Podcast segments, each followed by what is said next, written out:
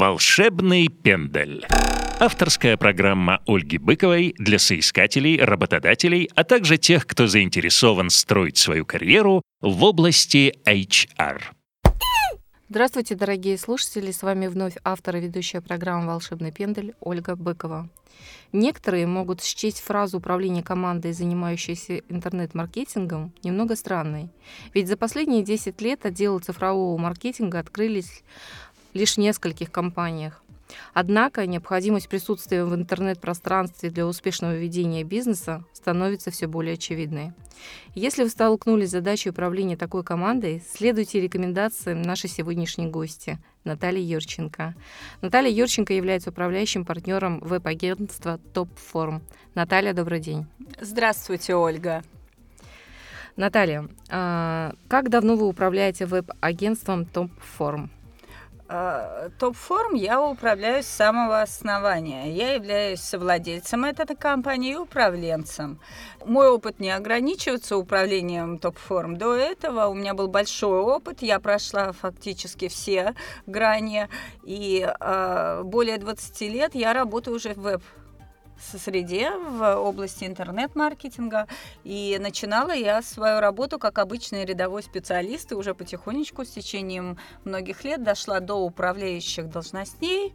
А, полтора года я проработала в холдинге РБК, как раз-таки в управлении маркетингом. И а, именно там я получила опыт создания своей веб-студии. После чего э, мы открыли топ-форм с моим партнером, и успешно уже в течение семи лет развиваемся на рынке веб-услуг. Я ознакомилась с вашими ключевыми клиентами, ключевыми клиентами компании. Действительно, очень успешный а, практический опыт и хорошие качественные показатели в плане сотрудничества, имею в виду.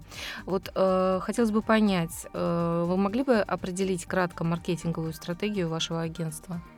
Э, если кратко, мы специализируемся на компаниях, которые уже сделали первые шаги в интернете, уже имеют какие-то базовые знания, умения, попытались сделать свой первый сайт сами или в рамках работы с какой-то компанией, попытались сделать первые шаги в интернет-маркетинге и поняли, какие стоят цели и задачи. В рамках своей компании я считаю, что самое главное на сегодняшний день это выделение компании компаний из ряда конкурентов. А, к сожалению, конкурентная среда сегодня настолько остра и в интернете, и в офлайне, что а, просто выйти с продуктом, с услугой абсолютно недостаточно. Необходимо быть лучшим.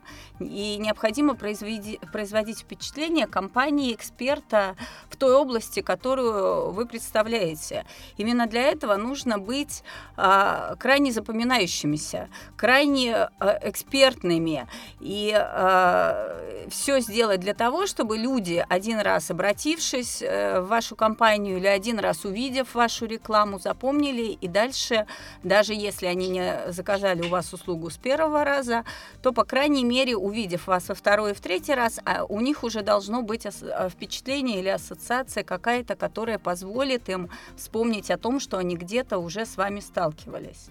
Э, и основная маркетинговая компетенция, которую мы продвигаем в рамках нашей компании, это запоминаемость во всех сферах. И в сфере интернет-маркетинга, и брендинга, и э, работы с клиентами, ну и так далее. Наташа, вот руководство командой, занимающейся интернет-маркетингом, существенно отличается от управления сотрудниками в сфере традиционных продаж и маркетинга. До того, как нанять сотрудников для команды интернет-маркетинга, вам нужно ознакомиться вот непосредственно с различными ролями, которые они выполняют. А, например, чем, а, давайте проверим сейчас вас на практические опыты знания, да? Например, чем отличается SEO-аналитик от веб-разработчика? Э, это принципиально разные должности, абсолютно не связанные никоим образом, а абсолютно разные компетенции. SEO-специалист занимается продвижением сайтов, работой с кодом, а веб-программист, да, вы спросили? Веб-разработчик. Веб-разработчик, веб-программист, как правило, это человек, который программирует сайты и никакого отношения к интернет-маркетингу, к развитию сайтов он не имеет. Это, ну, абсолютно разные специальности, никак не пересекающиеся. Хотя сейчас есть большой ряд специалистов, фриланс в основном, которые э, содержат в себе несколько компетенций, но это не наша тема, поскольку мы считаем, что жесткая специализация, узкая специализация позволяет обеспечивать качество работы. И мы бьемся именно за это, за узкую специализацию в рамках компании. Наташ, если говорить об узкой специализации вашей компании и о специфике ролей членов э, веб-команды, которые они выполняют. Э, можно некое такое вступление? То есть вот как у вас что из себя представляет структура, да, классическое вот да, интернет-агентство, да, да? Да. А, что оно из себя представляет? В нашем случае мы занимаемся комплексом и, и разработкой сайтов, и последующим сопровождением. Это оптимальный вариант, потому что на сегодняшний день стратегия продаж строится уже на первом этапе, на этапе стратегического планирования интернет-ресурса. Здесь у нас подключается менеджер проекта, маркетолог, и совместно с заказчиком они определяют основные цели и задачи э, того интернет-проекта, который мы хотим э, построить совместными усилиями.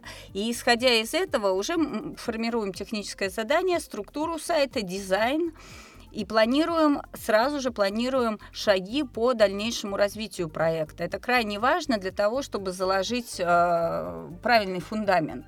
Ну, например, допустим, если компания планирует э, активную работу с регионами, мы сразу же должны продумать, каким образом она будет на регионы выходить. У нее должны быть такие интересные фишки на сайте, мы их называем фишками, как интерактивные карты регионов, возможность посмотреть филиалы в разных городах, опять-таки через визуальный, а, через визуальную карту или через какой-то визуальный контент, может быть видеоблоки регионов и офисов разных регионов, может быть фотогалерея и так далее, и так далее. Мы предлагаем клиенту разные варианты, обсуждаем с ним, и исходя из этого а, строим тот проект, который дальше будет будет а, развиваться и продавать необходимые услуги. Продавать их лучше, чем э, продают конкуренты. Это крайне важно. Э, что для этого сделать? Для того, что сделать для того, чтобы он продавал лучше? Наверное, это насытить... Э, вот на сегодняшний день тенденция – это насыщение интернет-проектов нетипичными, удобными для пользователя функциями, которые их удивляют, которые заставляют их улыбнуться где-то. То есть это запоминаемость во всех смыслах этого слова. И очень много интерактива, очень много взаимодействия с клиентом через интернет-проекты.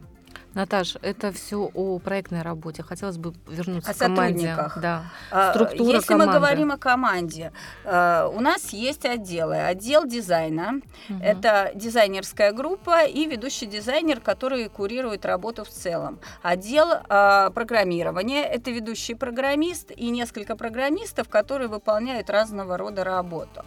Отдел маркетингового планирования – это тот отдел, который занимается как первичной подготовкой к проекту, так и дальнейшим его сопровождением. Опять-таки состоящий из нескольких специалистов. Это SEO-специалисты, которые занимаются продвижением сайтов, это специалисты по рекламе, это специалисты по обслуживанию сайтов. И э, руководящая менеджерская группа – это тот узкий состав управленцев, которые объединяют это все и руководят, в общем-то, всей компанией. Я отношу себя как раз-таки к лицу руководящего состава, потому что очень активно участвую в деятельности компании, фактически курирую всю работу. Наташа, численность на сегодняшний день штатных сотрудников какова? Мы являемся компанией среднего уровня по рынку, у нас 15 человек штатных специалистов и порядка десятка внештатных сотрудников. Э, для веб-разработчика это хорошая цифра. Редко встречаются компании большие, гораздо чаще встречаются компании маленькие. То есть мы находимся где-то в середине. Угу.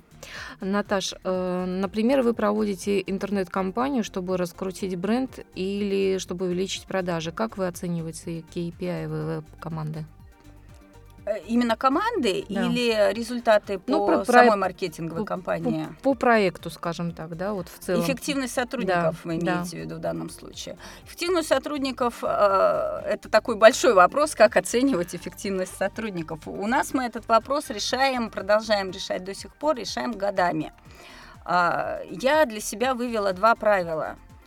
Первое правило э, стандартное для управленца – это очень жесткий контроль на всех этапах производства деятельности каждого сотрудника, а второе – это то, что, собственно, вытекает из первого. Каким образом этот контроль организовать? Это автоматизация всех процессов. Автоматизация в хорошем смысле, то есть у нас автоматизированы практически все шаги, все, что можно, грубо говоря, э, все, что можно автоматизировать, мы пытаемся перевести в плоскость а, а, не ручного труда. Ну вот приведу пример, чтобы было понятно, э, поскольку очень абстрактно, абстрактно сложно говорить об этом. Допустим, а, у нас есть сотрудник, например, SEO-специалист, допустим, вернемся к SEO, который выполняет ежемесячную работу по составлению большого отчета по работе с клиентом, по работе а, сайта с точки зрения его эффективности. Сколько пришло клиентов, какие клиенты, как они себя повели на сайте, купили они услугу, посетили ли они определенные страницы, выполнили ли определенные действия, заполнили ли формы. Это большой объем работы для того, чтобы сделать подобный отчет за определенный период времени, как правило, за месяц. Раньше у нас сотрудник тратил целый день, потому что это действительно большая аналитическая работа. Это не просто. Это мы собираем данные, анализируем и выдаем рекомендации на последующий период. То есть придумаем, что же делать дальше для того, чтобы эффективность увеличить. А, поскольку клиентов много, потратить на каждый отчет по целому дню мы не можем. Это неправильно, это не рентабельно, и смысла в этом нет. Мы автоматизировали все процессы, которые можно было автоматизировать, то есть все сборы данных, все данные у нас собираются автоматически, составляются в единый отчет. И фактически теперь задача аналитика у нас сводится к тому, чтобы просто пройти по всем цифрам, просмотреть их, свести и сделать определенные выводы. То есть его работа сократилась фактически с целого полного дня до нескольких, до двух-трех часов, когда он основное свое время тратит именно на обдумывание, на принятие решений. И в принципе так у нас происходит в каждой сфере. И в сфере, ну, единственное, дизайн у нас полностью уникален. Это то, что нельзя автоматизировать, потому что это фишка, которая выделяет клиентов. А программные разработки точно так же везде, где это возможно. Э, сам а, формат проекта, ведение проекта через различные CRM сейчас очень легко автоматизируется, их много на рынке. У нас своя разработка. Поскольку нам удобно, у нас есть свои э, программисты, специалисты, мы разработали свой продукт под это, э, и вся документация сохранится в этой системе, которую мы активно используем. Наташа, скажите, если возникает потребность поиска сотрудника там под проект, да, угу. либо, ну, соответственно, возникла э, в связи с развитием потребность штатного сотрудника, как вы ищете новых специалистов для вот веб-агентства? Потому что редкие специалисты специалисты, ну, я не могу сказать, что они редкие. А, скорее, у нас очень технологичный рынок, у нас э, очень требовательные специалисты. То есть любой специалист, который э, профессионален, он знает себе цену в нашей сфере. Мне сложно говорить о других, но у нас это очень э, заметно. Э, каким образом мы ищем специалистов? Э, на самом деле мы используем два пути, поскольку в основном это не управленческий состав в массе своей, а это именно специалисты разных тематических направлений. Мы используем интернет в полной мере, потому что редко интернет-агентство не пользовалось бы интернетом. Есть определенные сайты, которые все знают, сайты о, рабо- о работе, в которых мы активно регистрируемся и принимаем участие в качестве работодателя. А, кроме того, вот две, сферы, которые нам позволяют находить клиентов, это, как ни странно, сарафанное радио, это вторая сфера. То есть наши же сотрудники а, очень активно э, приглашают своих друзей и знакомых, которые компетентны в этой сфере, и когда появляется вакансия, что бывает нечасто, потому что у нас небольшая текучка кадров. Мы очень активно работаем со своими сотрудниками с тем, чтобы удерживать их от смены работы. Но когда это происходит, они тоже активно подключаются и позволяют себе приглашать э, ребят, подходящих по ну, в общем, у вас со- сотрудники вовлечены в поиск, э, соответственно. Да, да. Причем ну, они это вовлечены. Здорово. Это же вы бюджет, бюджет буквально на рекрутинг, на затраты на рекламную кампанию вы экономите. Э, у нас просто очень специфичное отношение к сотрудникам в нашей компании э, мы считаем, что любая смена состава, она приводит к откату по качеству на какой-то период времени. Избежать этого невозможно, потому что в любом случае новый человек, он должен вливаться, он должен обучаться, он может подойти, может не подойти по каким-то как профессиональным, так и своим личностным качествам. Поэтому мы делаем все для того, чтобы наш состав сотрудников менялся как можно реже и это отдельный пласт работы, поэтому а, когда, происход... когда появляется вакансия, они с удовольствием, как правило, приглашают своих знакомых, они знают, что у нас им будет хорошо, вот прям откровенно скажу, угу. с точки зрения Репутационный работы. менеджмент, это не ее сейчас медиа направление новое в HR, а репутационный менеджмент. Вот вы над этим, я так смотрю, активно работаете. У нас очень жесткий рынок в нашей сфере, угу. да, наши, у нас специалисты на расхват, поэтому здесь, к сожалению, никак без этого или к счастью? Ну, я думаю, что к счастью. Наверное, к счастью. Это ваше счастье. Наташ, э, мне еще, знаете, интересно, что вы как руководитель, вот по мере расширения вашей команды, был же такой период, как отслеживали ее слабые стороны? Вот чтобы оперативно реагировать, э, соответственно, делать определенные да, какие-то изменения в управлении? Я вам могу сказать, что буквально еще года три назад мы вообще на рынке существуем вот в нынешнем составе, в формате топ-форум мы существуем 7 лет. Mm. То есть от момента образования компании до текущего момента у нас прошло 7 лет. Первые три с половиной года у нас был активный рост, в том числе и э, с точки зрения сотрудников. Потом мы дошли до определенного момента, стали активно задумываться о рентабельности и стали а, работать именно в сторону а, уменьшения количества сотрудников в пользу автоматизации. И каким образом мы осуществляем контроль и слабые стороны? Мы пытаемся, я, я уже об этом говорила, я вижу единственный вариант, это фактически построить четкую структуру поведения, э, рабочего поведения для каждого сотрудника. Каждый четко должен понимать, что, какие обязанности он выполняет, в каком порядке, что зачем идет. И каждый этап работы должен переходить э, по плану ну, то есть, грубо говоря, э, хаоса необходимо избегать всеми возможными способами.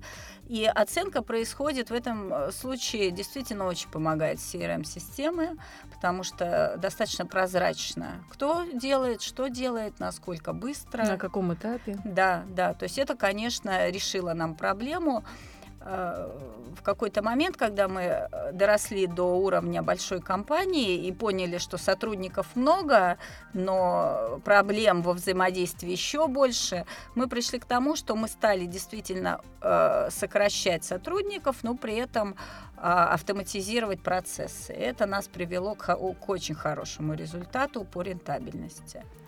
Наташ, э, эффективная SEO команда должна обладать э, всеохватывающим представлением о том, из чего состоит успешная онлайн-работа, ну и, конечно же, осуществлять техническое планирование всех этих целей. Какие бы вы рекомендации могли бы дать э, управленцам, как создать баланс между представлением и техническим воплощением, да, чтобы SEO-команда работала результативно? Баланс между, чтобы мечты не расходились с реальностью, да? Конечно. Э, ну, любой специалист любого интернет-агентства э, четко вам ответит на этот вопрос. В основе всего максимально подробные технические задания. Максимально подробное техническое задание, согласованное с заказчиком э, и поэтапная работа с клиентом. То есть невозможно сделать проект, а, поставив э, подпись клиента в начале при заключении договора э, и дальше сдав ему проект в конце, э, в момент, когда происходит определенный этап оплаты. На каждом этапе работы мы активно взаимодействуем с клиентом. То техническое задание, которое было разработано изначально, оно корректируется по ходу ведения проекта, оно меняется, оно может дополняться, сокращаться вряд ли, потому что обычно уже э, на первом этапе это продумывается базовый набор. Э, но видоизменяться оно может. Это позволяет нам не прийти к неожиданному результату в конце, когда все смотрят и видят, что хотели корову, а получился бык, ну, грубо говоря. Вот. Поэтапная работа – это, наверное, секрет успеха. Mm. Наташ, э, в управлении персоналом в блоке да, есть несколько HR-функций. Mm-hmm. И основную функцию, когда мы подобрали сотрудника, понятно, mm-hmm. но вторую, да, очень важно, когда адаптировали, как раз вопрос mm-hmm. затронули, подойдет, не подойдет. Вот каким образом у вас проходит адаптация? Это welcome тренинг, либо это какой-то букинг, да, вы даете, э, где человек э, ознакомливается с корпоративной культурой, там, миссией, ценностями, задачами? То есть где это он делает? Либо на кухне, на корпоративной? У нас есть набор, естественно, документации, э, с которой работают все сотрудники. Это э, набор, э, ну, я не могу сказать, что это какая-то задача компании, миссия компании. У каждого сотрудника есть своя специализация, исходя из этого у него свои задачи, свои планы, но набор задач для каждого сотрудника у нас прописан базовый набор. Дальше в любом случае, как бы не был умен сотрудник, ему необходим наставник. Mm-hmm. На первое время это обязательное условие, потому что специфика каждой компании, она накладывает свой отпечаток. А, наставник, он помогает он объясняет, как у нас принято в компании оформлять те или иные документы, как у нас принято взаимодействовать с заказчиком, какой формат общения по телефону, какой формат личного общения, если оно требуется, для, э, я имею в виду для тех сотрудников, которые с клиентами, например, общаются. Для тех сотрудников, которые не общаются с клиентами, все гораздо проще, потому что э, основные процессы, они, как я уже говорила, документированные, а, и сотрудник просто идет по этапам. То есть сегодняшний уровень автоматизации бизнесов, я считаю, это ключевым моментом в развитии любого предприятия, потому что тебе просто не дают возможности свернуть в сторону. У тебя есть порядок действий, который ты не можешь нарушать. Ну, не то чтобы не можешь, если ты его нарушишь, то дальше ты просто следующего шага уже сделать не сможешь.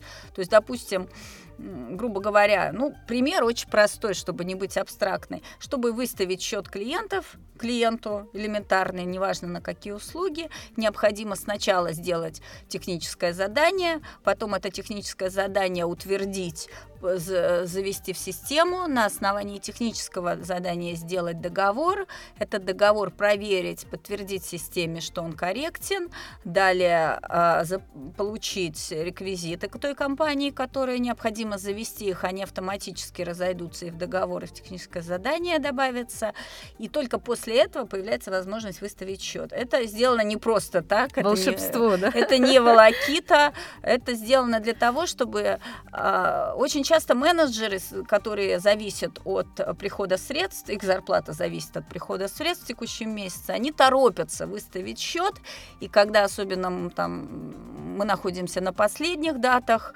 текущего месяца, заказчик говорит, да, я готов платить, и у нас было невероятное количество случаев, когда менеджер отправляет счет, у него нет ни договора подписанного еще, у него нет еще сформированного технического задания, он быстренько получает оплату э, и добавляет ее к себе к бонусной части э, зарплаты. А потом вдруг мы вспоминаем, что и договор не, про, не подписан, и техническое задание несовершенно, и имеем определенные рода проблемы.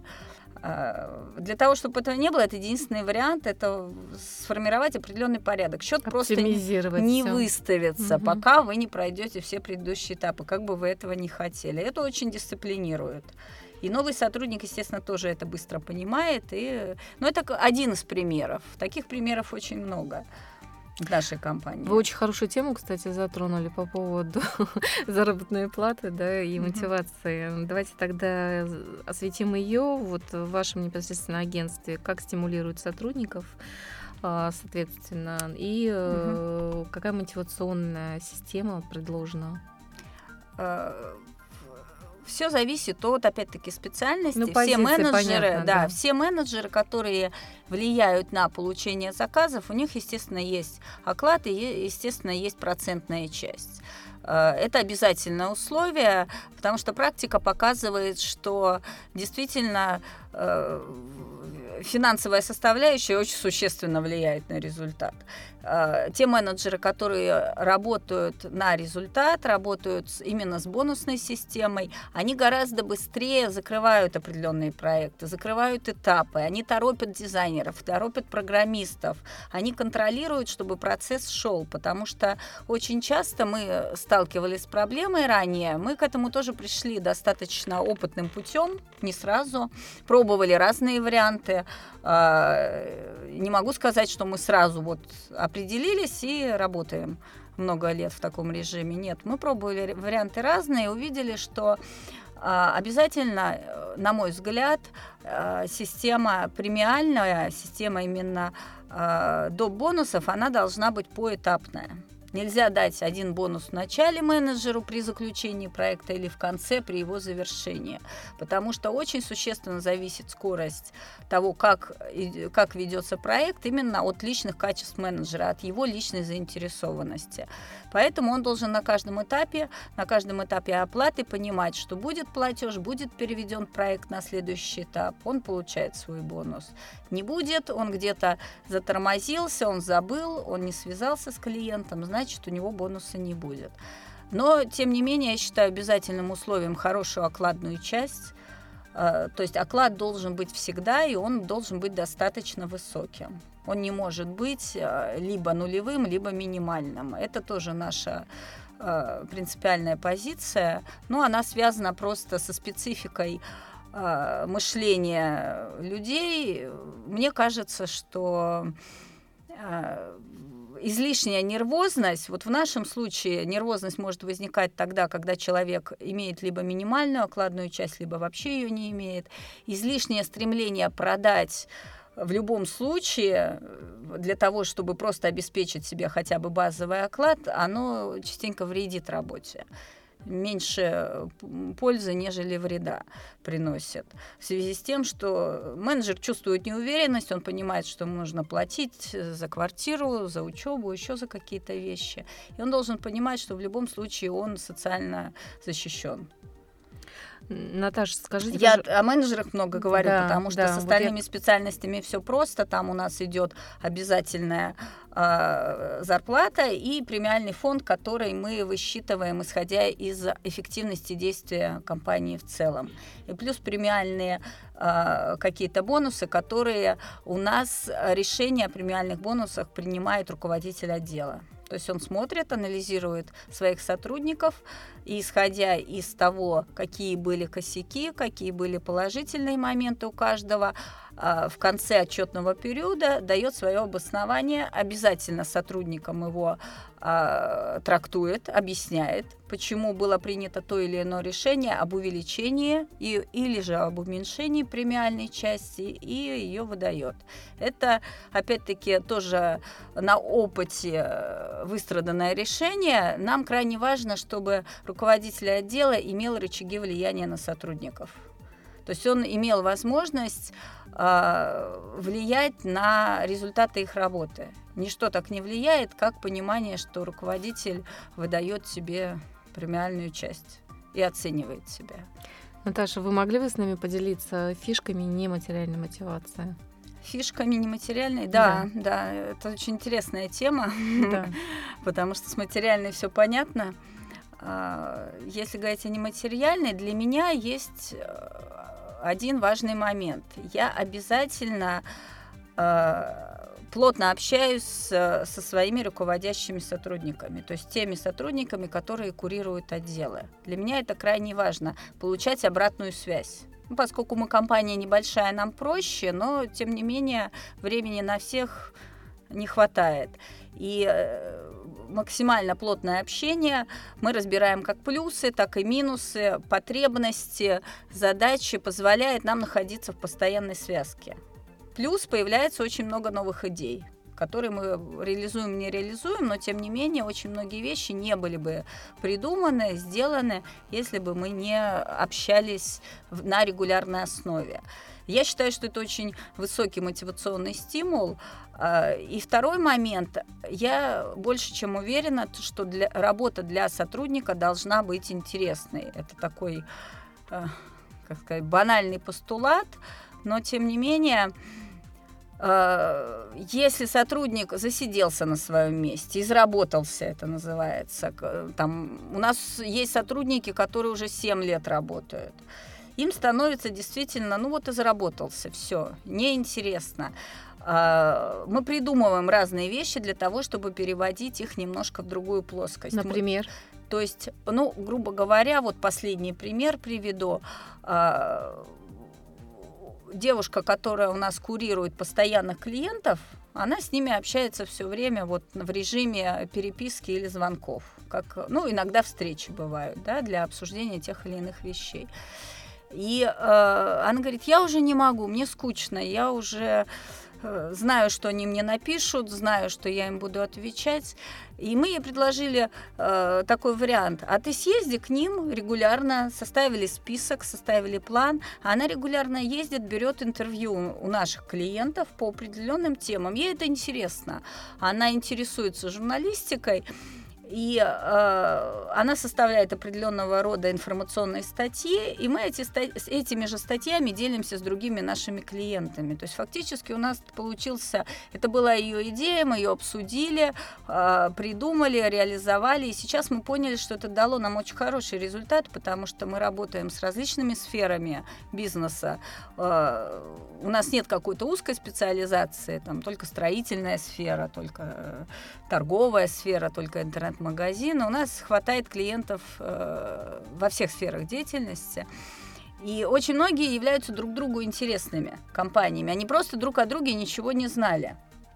После того, как мы начали публиковать у себя... Э, э создавать, Наташа, информационное да, поле, Да, создавать э, информационное поле, публиковать подобные интервью и рассылать внутренней рассылкой по нашей клиентской базе, у нас появились такие альянсы, когда нам звонит один наш клиент и говорит, а я знаю, что у вас прекрасная компания занимается вот кейтерингом, например, это выездное обслуживание ресторанное, а у меня вот мероприятие, можете ли порекомендовать? Мы говорим, да, конечно. Мы их связываем между собой, это замечательно работает. Партнерские бонусы. Да, да. То есть мы к этому пришли э, фактически, у нас не было такой цели, мы пришли к этому случайно, на фоне того, что сотруднику просто стало действительно, ну, не, я не скажу скучно, но немножко рутинно уже выполнять свою работу. И мы при этом получаем действительно очень хорошие отзывы, лояльность сотрудников, лояльность компаний, с которыми мы работаем и э, удивительный результат. Наташа, благодарю за эту фишку. Я думаю, что многие возьмут на вооружение. Действительно, инструмент очень рабочий. И, в принципе, инфопространство сейчас меняется, надо подстраиваться, надо быть на 100 шагов впереди, в тренде, как сейчас многие это говорят. Вы молодцы.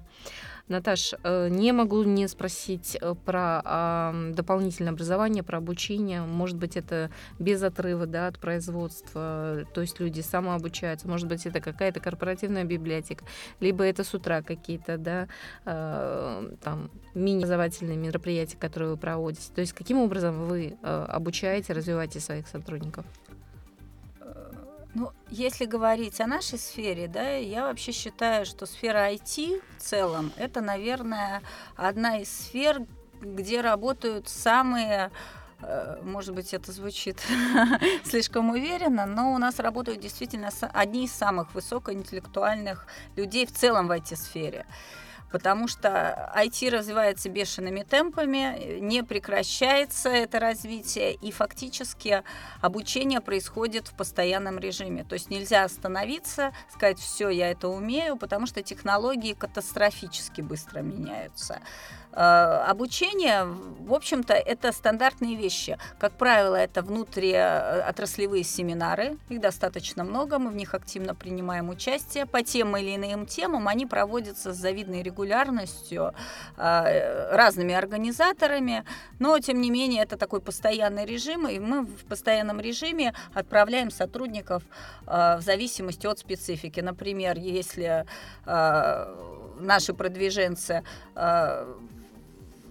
допустим, постоянно ездят на семинары Яндекса или Google, ну, потому что они их организуют, нам необходимо быть в курсе нововведений, нововведения происходят всегда, и мы регулярно их навещаем с нашими сотрудниками. Если это программерские семинары, их тоже достаточно много. Кроме того, есть у нас ряд партнеров, чьи услуги мы представляем, программные не буду я называть, но ряд компаний, которые предлагают базовые решения, мы их используем в своей работе. Они также организуют обучающие семинары, и мы туда отправляем наших ребят на э, однодневное, двухдневное э, обучение. В последнее время очень актуальна стала тема видеообучения. Мы также ее используем. Здесь очень простой вариант, когда мы у себя в офисе офисе, оплачиваем, подключаемся к видеобазе и совершенно спокойно в любое свободное время сотрудники проходят курс, получают сертификат. Ну, это обязательно. Оптимальный вариант, дистанционная. Да, да, это оптимальный вариант. Этого сейчас достаточно много на рынке. И э, я считаю, что это не заменяет живого общения, это совершенно разные форматы. Э, мы используем и тот, и другой. Наташ, э, вы э, непосредственно управляете, развиваете команду, мыслите масштабно, я уже это прочувствовала. Сами вы э, уделяете свое непосредственно время, ну, которое, я так понимаю, не так достаточно самообразованию. Какие книги читаете? Уделяю в большом объеме сферу моих интересов входят книжки уже, наверное, в меньшей степени профессиональные. Профессиональные книги я тоже люблю. Я, наверное, скажу вам, я увлекаюсь в последнее время в большей степени философией потому что управленческое искусство – это основное, что меня волнует на сегодняшний день. А, труды Тарасова, я считаю, одного из величайших управленцев в нашей стране. Это одни из моих любимых трудов. И последнее время я для себя открыла такого философа, как Оша. А, он не говорит об управлении, но он говорит о гораздо более масштабных вещах, а, которые позволяют человеку развиваться. Ну, ценностях мира и человечества да, в целом. Да. О философии жизни, в общем. Да. Правильно? Я думаю, что это основа основ, которая позволяет дальше развиваться уже во всех сферах. Как и человек. я так чувствую, вы, вы все-таки ближе за индивидуальный подход. Э, в, в смысле? В, в управлении, в общении с, с сотрудниками. Я не совсем за индивидуальный подход. Я считаю, что должны быть очень жесткие стандарты работы с сотрудниками. Я за индивидуальный подход к тем людям, с которые, которые у меня э, являются руководителями отделов и направлений. За плотное mm-hmm. общение именно с ними. К сожалению, э, я все-таки привержена не с того, что чтобы построить э, большую компанию, хочешь не хочешь, нужно работать ну, по иерархии. Потому что мне нужно, необходимо давать определенный посыл Э, тем людям, с которыми я могу контактировать плотно. Их задача передать этот посыл уже своим сотрудникам и создавать свои команды.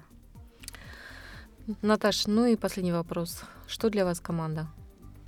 Ой, для меня команда это очень всеобъемлющее понятие. Это, наверное, единомышленники, каждый из которых выполняет определенную роль в рамках общей структуры, но при этом каждый имеет заинтересованность личную в процессе. Все-таки личная заинтересованность, она должна присутствовать обязательно. Наташ, я вас хочу поблагодарить за очень насыщенный формат интервью, за действительно развернутые вопросы, за те фишки, которыми мы с нами поделились. А, я предлагаю вам напоследок пожелать нашим слушателям, которые хотят, может быть, открыть веб-агентство, которые работают в веб-агентстве, да, э, непосредственно что-то полезное, то, что действительно принесет пользу людям. Совет какой-то дать, да? Рекомендации, да. Ой, mm. один совет дать сложно. Всеобъемлющий совет на все случаи жизни. Это такая очень индивидуальная вещь. Э, я считаю, что ключ к успеху – это большой тяжелый труд. Удача и большой тяжелый труд. Без труда ничего не бывает. И нужно действительно выбирать то дело, к которому ты тяготеешь. Э, как говорят э, успешные люди, важно понимать, будешь ли ты заниматься этим делом, даже если оно какой-то период времени, даже достаточно долгий, будет для тебя убыточным. Если ты совершенно четко ответишь «да», что тебе оно просто интересно, и ты готов какое-то время терпеть убытки, э, но тем не менее не бросать, то, наверное, ты идешь правильным путем. Если твоя задача это только извлечение прибыли, то вот для меня этот путь неправильный. Я напоминаю нашим дорогим слушателям, что у меня в гостях была Наталья Юрченко, управляющий партнер топ-форм веб-агентства. И э, напоминаю, что мы услышимся ровно через неделю. С вами была автор ведущая программы «Волшебный пендель» Ольга Быкова. До встречи. Спасибо, до свидания. «Волшебный пендель». Авторская программа Ольги Быковой для соискателей, работодателей, а также тех, кто заинтересован строить свою карьеру в области HR.